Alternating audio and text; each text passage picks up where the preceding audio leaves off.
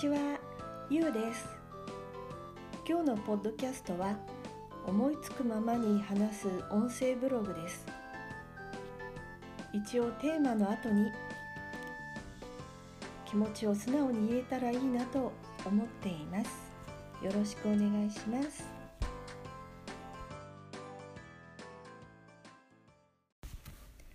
皆さんはお元気ですか？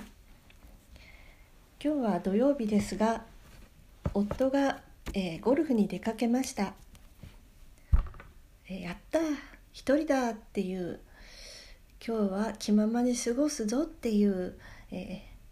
ー、ダラダラな気持ちでいます。ダラダラな気持ちって何でしょうね、えー、もう本当に思いつくままに話しますが一応テーマを、えー、いくつか言ってその後でまあ、ちょっとあの喋ってみたいと思います。えー、1番目はですね、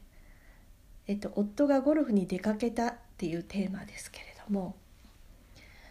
あのまあ引きこもりの専業主婦ですのでいつも基本はもう一人でいますのであのまあ、たいまあ、ゴルフに出かけて、まあ、土曜日だからといって、まあ、いつもと変わらないんじゃないかっとも思いますけれども不思議ですよね。まあ大体土日は夫が家にいるものと思っていますのでゴルフにで明日はゴルフだよとか言われた時にこう心の中で感じるこの開放感って何だろうこの爽快感とかちょっとしたワクワクがあるこれはあれですよねいわゆる亭主元気で留守がいいのにの言葉に感じる思いでしょうか。はい、えー、次のテーマ。歯医者、えー、歯医者さんですけれども、えー、歯医者に行くことはとても苦手で、えー、しばらく行ってませんでした。えっ、と今2020年になりましたがえー、前に言ったのは親知らずを抜いた時ですね。親知らずを抜いたこととそれから歯の治療をちょっとしてそれからあの歯のクリーニングなど千葉でこう歯医者さんに通ってたんですけれども、まあ、それが、まあ、東日本大震災の直前ぐらいにこう親知らずで右のほっぺが腫れて、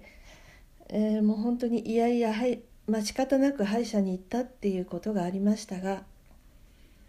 えー、しばらくこう歯医者に行ってなくて、まあ、最近やっとやっと通いだしたんですね。えー、あのいつも行ってる美容師さん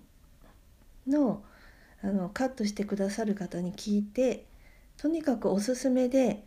あの家族みんなみんなで行ってる通ってる歯医者さんだっていうことでまあ評判がいいっていうのは聞いてたんです。でとにかくあのまあ全般的にとてもいい歯医者さんなんですけれども特にすごい分分野というかあのすごいすごいというところがあのおじいちゃんの入れ歯がですねもうどうしても合わなく合わなくてっていうことでそこのそのおすすめの歯医者さんに行ったらあのとにかくその入れ歯の技術がすごいらしいです。だからそこに通ってあの入れ歯が合わないってことがないらしいんですよね。で私はまだあの全然入れ歯にはまだ関係ないんですけれどもなんか興味が湧きました。あるあるおお友達でそのインプラントにしようかなってこうえ悩んでた友達がいて、まあ、私より10歳ぐらい上の人でしたけど、まあ、あの千葉に住んでいて栃木か群馬の大学病院までこう電車で行ってねそこであのインプラントのすごいあの評判のあれお医者さんのとこに行ってあのいろいろこうし検査してもらったりその説明を聞いてきたっていうことだったんですけどもとにかくそのインプラントをその自分のこのえー、不不自由な歯というかその治療を、えー、インプラントにした場合の費用費用が100万200万だったかとにかくこう何十万っていう単位じゃなくてあの、まあ、桁が100万単位だったんですよね。でその正確な金額は覚えてないんですけれどもだからそのインプラントとその入れ歯っていうことにちょっと興味を持った時期があったので、えー、まあその、まあ、今いる大阪で行っている通い始めた歯医者さんがその、まあ、入れ歯の技術がすごい技術を持ってるってことを聞いてねまあそれ以外ももうとにかくおすすめですっていうことで行き始めたんですけれどもまあ最初にびっくりしたのはもう女性しかいないってことですね。そのお医者さんが歯医者のそのまあなんだろう、まあ、とにかく女性だけでやっている。ということ歯科衛生士さんももちろんそうだしそのメインのお医者さんもその女性のお医者さんで年齢はまあ 50, 50代半ばぐらいなのかなと思いますね。で今あの今あれしばらくもうとにかく久しぶりに行ったので私があの、まあ、最初に見てもらレントゲンなど取ってもらった時ですねそれからこう検査を受けて、えー、なんとびっくりしたことは、えー、虫歯が一本もなかったことです。もう子供時代を思い出すと本当に虫歯の治療でで通ってたわけですので虫歯がしょっちゅうできていてだから本当にこうしばらくこう歯医者に行くのを放置してたというか自分の、まあ、歯がどういう状態かっていうのを分からなかったので、まあ、本当に歯虫歯が一本もないっていうのはびっくりしました。でそのメインのお医者さんがなんかとても歯の質が丈夫なんでしょうかねって虫歯が一本もありませんでしたって言われた時にえー、本当嘘嘘でしょっていうか本当っていうかすごいとにかくびっくりしたしたんですよね。で昨日昨日も通院して歯医者さん行ってきたんですけれどもあのもうしばらく放置してたので今はあの歯石を取ってもらってるんですけれどもまあちょっとまあ歯周病にもなっていてあの歯周ポケットがちょっと深くなってるというかだからこう、えー、歯茎がね、まあ、弱ってる状態なのであの歯石を取る時にこうやっぱりかなりこう出血したり痛みがあるだろうということであの麻酔をあ麻酔を最初から勧められたわけじゃないんですけどとにかくこの歯の治療歯医者さんでの治療に関しては、えー、ものすごく、弱気な私でしたのであのその歯のクリーニングだけでもそのこう何回かに分けてもらってそれで痛みをなるべく痛みを感じないような治療をしてくださいということで。その歯のクリーニング歯石を取ってもらうことにも麻酔をしてもらっていますで千葉で通っていた歯医者さんではその麻酔の注射の前にあの歯茎に塗る麻酔をしてくれるのでっていましたのでその麻酔の注射自体がその痛みをあまり感じないんですよね。部分部分でちょっとあちょっとチクって言ったかなっていうぐらいで痛みが全くなかったのに、えー、今言ってる歯医者さんはもうダイレクトに麻酔の注射をしますでもあの麻酔の注射自体はそんなにまあ注射そのものが私はそんなに苦手じゃないですがだからあもう本当に塗る麻酔をして一旦痛みを緩和した上であ痛みを感じにくくした上で麻酔の注射をするのかなと思ってたんですけどあもうダイレクトにあ注射するんだってちょっとびっくりしたんですね。あでも私歯の麻酔の注射も全然平気だからって思いながら、えー、注射を受けてたんですが何箇所かこう指していきますがなんかえー、嘘っていうぐらい本当に痛いってこう痛みを強く感じた部分がありました、えー、それは前歯の辺りの歯茎に麻酔の注射をしたことでしたね。もう本当にこんなに痛いんだあの痛みが嫌だから麻酔をしてもらうんだけどその麻酔自体が痛いっていう時はどうしたらいいんだろうってちょっと思ったことを話してみました。はい次のテーマは、えー、藤ひとりさんの本を買った。テーマは、えー、藤ひとりさんの本です、えー、テーマあタイその本のタイトルは「嫌ならやめてもいいんだよ」っていう本です。これはあの2020年必読の書っていうふうにちょっとスタンプみたいなのがえー、本の帯のところにありました。で本の帯をそのまま読んでみますと「えー、やめる」そして「非常口から逃げる」「人生は何度でもやり直せるんだよ」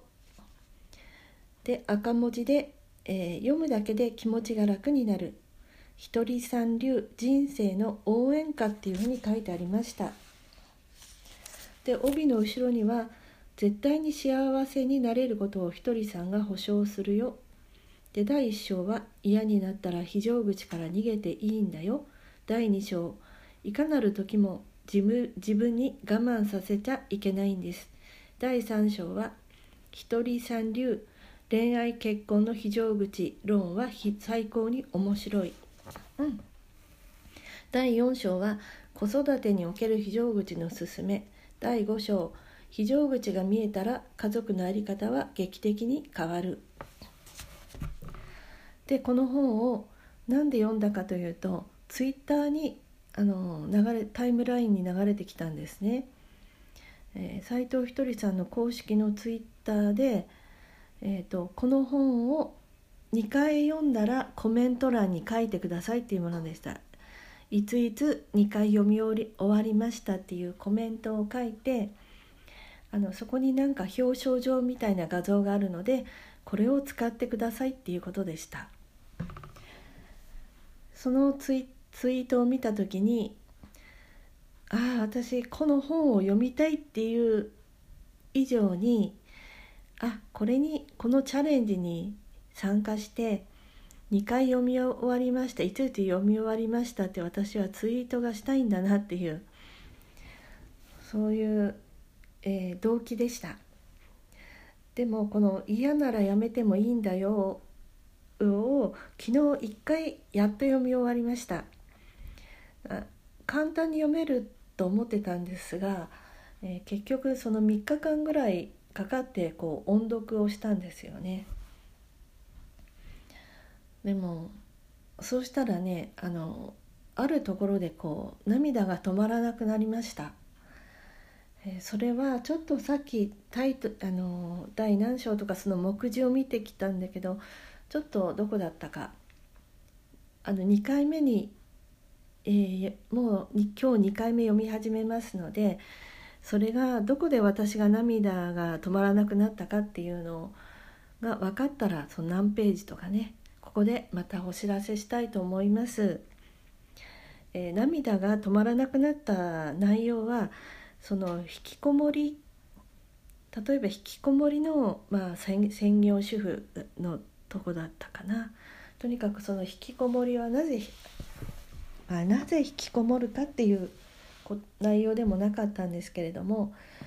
その引きこもりの人に対しての、え、メッセージというかその内容を読んだ時に本当に涙が止まらなくなりました。でこれを聞いてくださる方の中で、えー、イラストレーターのメグさんのファンの方がいるとしたらあのメグさんがあのえ出版された、えー、ずっと嫌って言いたかった」っていう本があったんですがだあったんですね、えー、本当の自分に戻るための5つのステップっていうサブタイトルがついてる本ですけれども以前あのポッドキャストでも話したんですが最近読んだ本の中でそのずっと嫌って言いたかったっていうメグさんの本を読んで本当に涙が涙した涙が止まらなくなったっていう話をしたんですがもう本当にこの斎藤ひとりさんのこの本も涙が止まらなくなった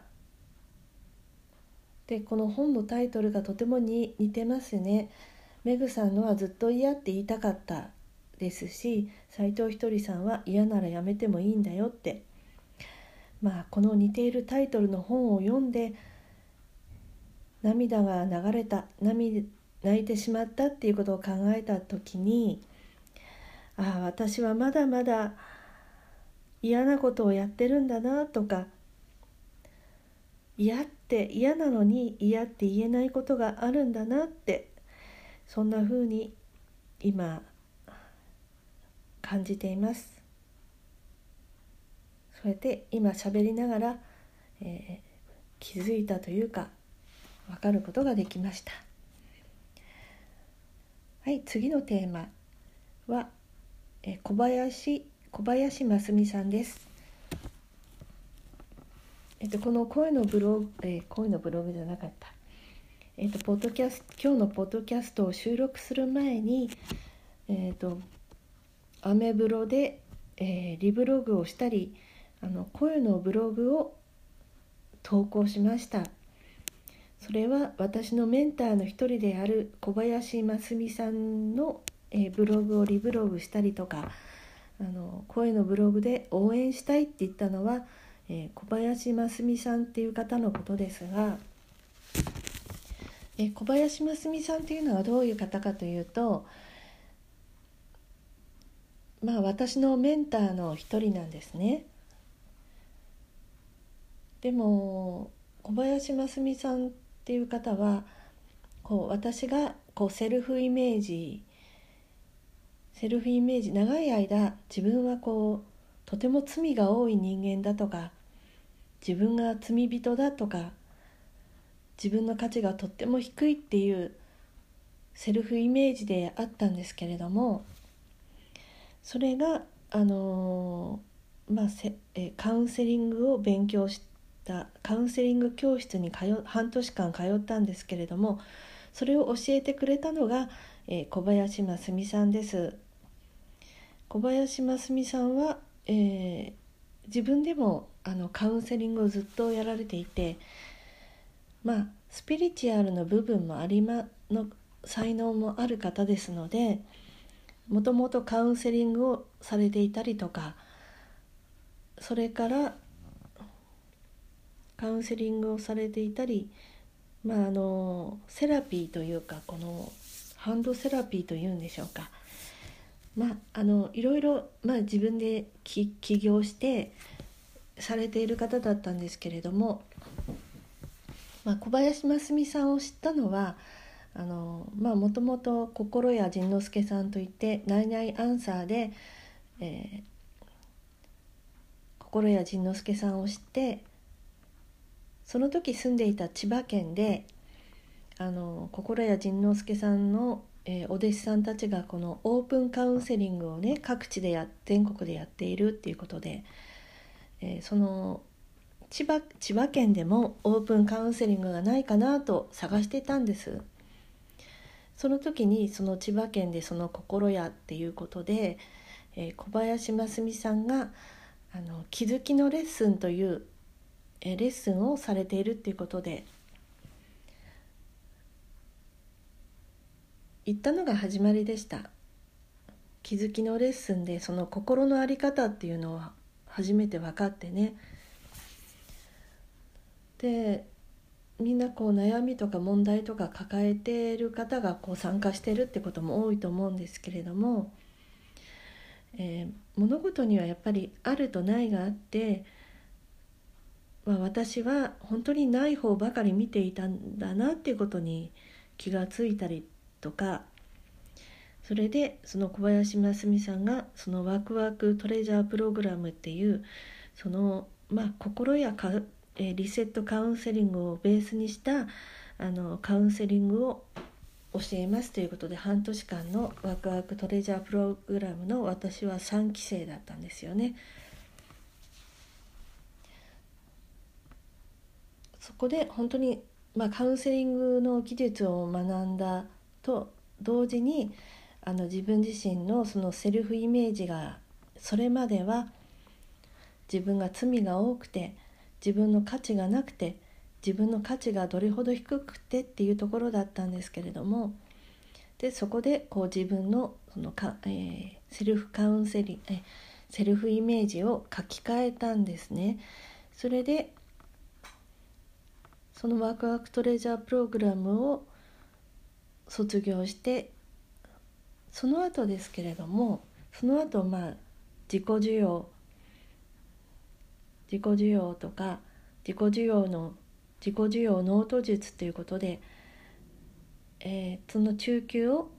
勉強した後で頃から私は本当にこうノートにこう書くことで自分のそのネガティブな感情を受容するっていうことを始めたんですよね。そのことを教えて教えてくれた小林真澄さんがえ秋にこう出版することが決まったんです。なんかあのそのいずれはその本を出したいっていう夢があるっていうのを前に聞いていたような気がします。で先日その小林真澄さんがインスタライブであのその本を出版することに決まったっていうことを報告してその時にそのブログの読者とか、えー、それからあの LINE アットとかね、まあ、今は公式の LINE っていうんですか。そこであのそのインスタライブをでその本の出版をすることが決まったことを、えー、話したいっていうこととそこで何かお願いをしたいっていう内容だったかでしょうか。それであのインスタライブをえー、久しぶりにちょっとね、えー、久しぶりにこうインスタライブを聞いたんですがそのインスタライブでとてもすごいなって思ったのはその本を出版するという夢を叶えたことは、えー、もちろんすごいんですが、え、こうね人に甘えるとか頼るとか助けてっていう言いにくい長女たそれがまあ長女タイプ長女長男タイプとか、えー、言われることもあると思うんですが私も長女ですし小林真澄さんも長女で、えー、本当に自分が本当に苦手なことをやってみるっていう姿をそのインスタライブで見せてくれてどれほど本当に苦手だったんだろうっていうことが分か分かったのは本当にそれを、えーおね、言っている、えー、インスタライブの中で本当に涙ながらに本当にこうあの表現してたんですよね。まあ何て言うかな、まあ、自分の告白告白というのかな。自分は本当にそういうのが苦手だっていうことを、えー、語られて。でそういう姿を見せてもらってだから私は思いました。出版するっていうことはまあ小林真澄さんにとって夢であっただろうしまあ私のイメージからしてもあの本を出版する本を出すってことは一つのまあ、成功の形だなって思ったんですがそのインスタライブで、えー、涙ながらに自分な自分のその苦手なことにこう挑戦してそれを本当にやったんだなっていう乗り越えたんだなというか自分の苦手なことを見せてくれたんだなっていうことに、えー、とても感動しました。ねやっぱりだから私もなんかそれで思い出すのはえー、イラストレーターメグさんの声サロンを自分が主催した時に本当に涙で声が詰まってしまってあ人前で泣くなんてこと。自分は本当にそれだけは絶対しないってこう子供の時に自分は決めて決意して誓ってずっとずっとこう生,、え、生涯過ごしてきたんですけど本当に自分が人前で泣くなんてこと恥ずかしいなと思っていたんですけれどもなんかそういう自分の素直な気持ちを表現した時に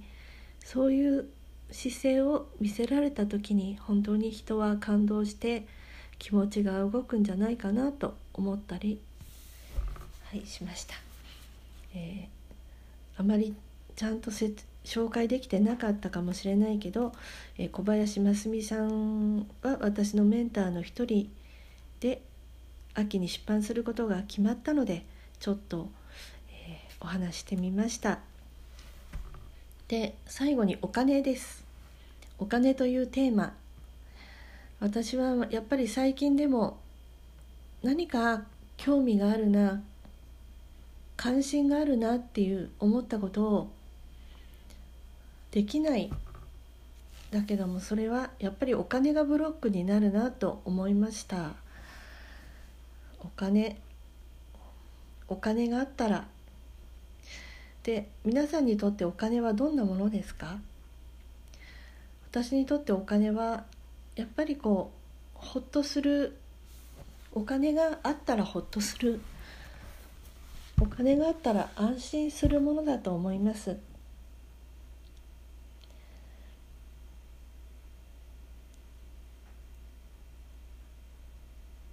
だからそうまあお金お金がお金があったらほっとするものなんですが、まあ、今お金がないとしたらどうしようっていうやっぱりね自分のネガティブそのお金に関するこうネガティブな感情っていうのがいっぱいあるわけですよね。だからまあお金に関しては本当に私はネガティブな感情がたくさんあるのでまあ、この収録が終わったら、まあ、今日、まあ、1日かけてはできないかもしれないですけど紙にね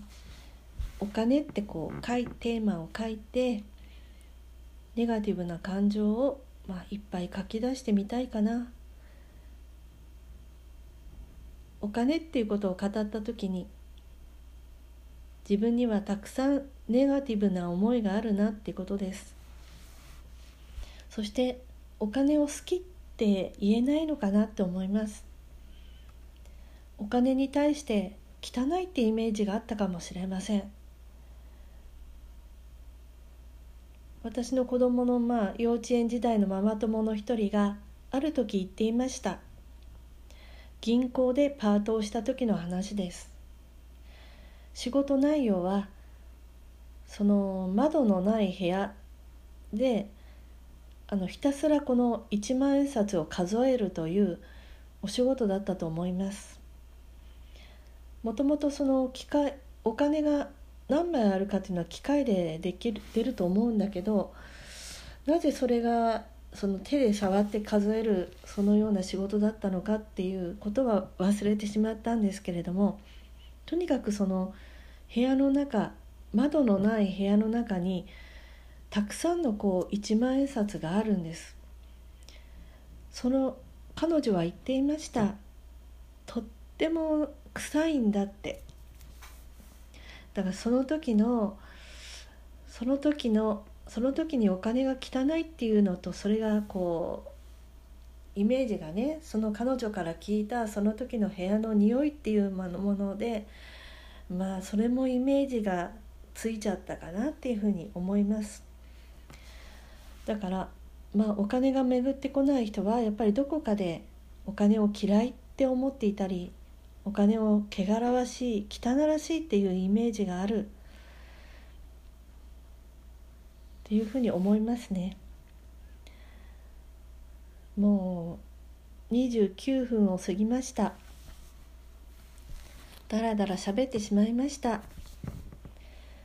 多分最後まで聞いてくださる方はいないんじゃないだろう。かなって思うんですが聞いてくださってありがとうございました。じゃあまたね。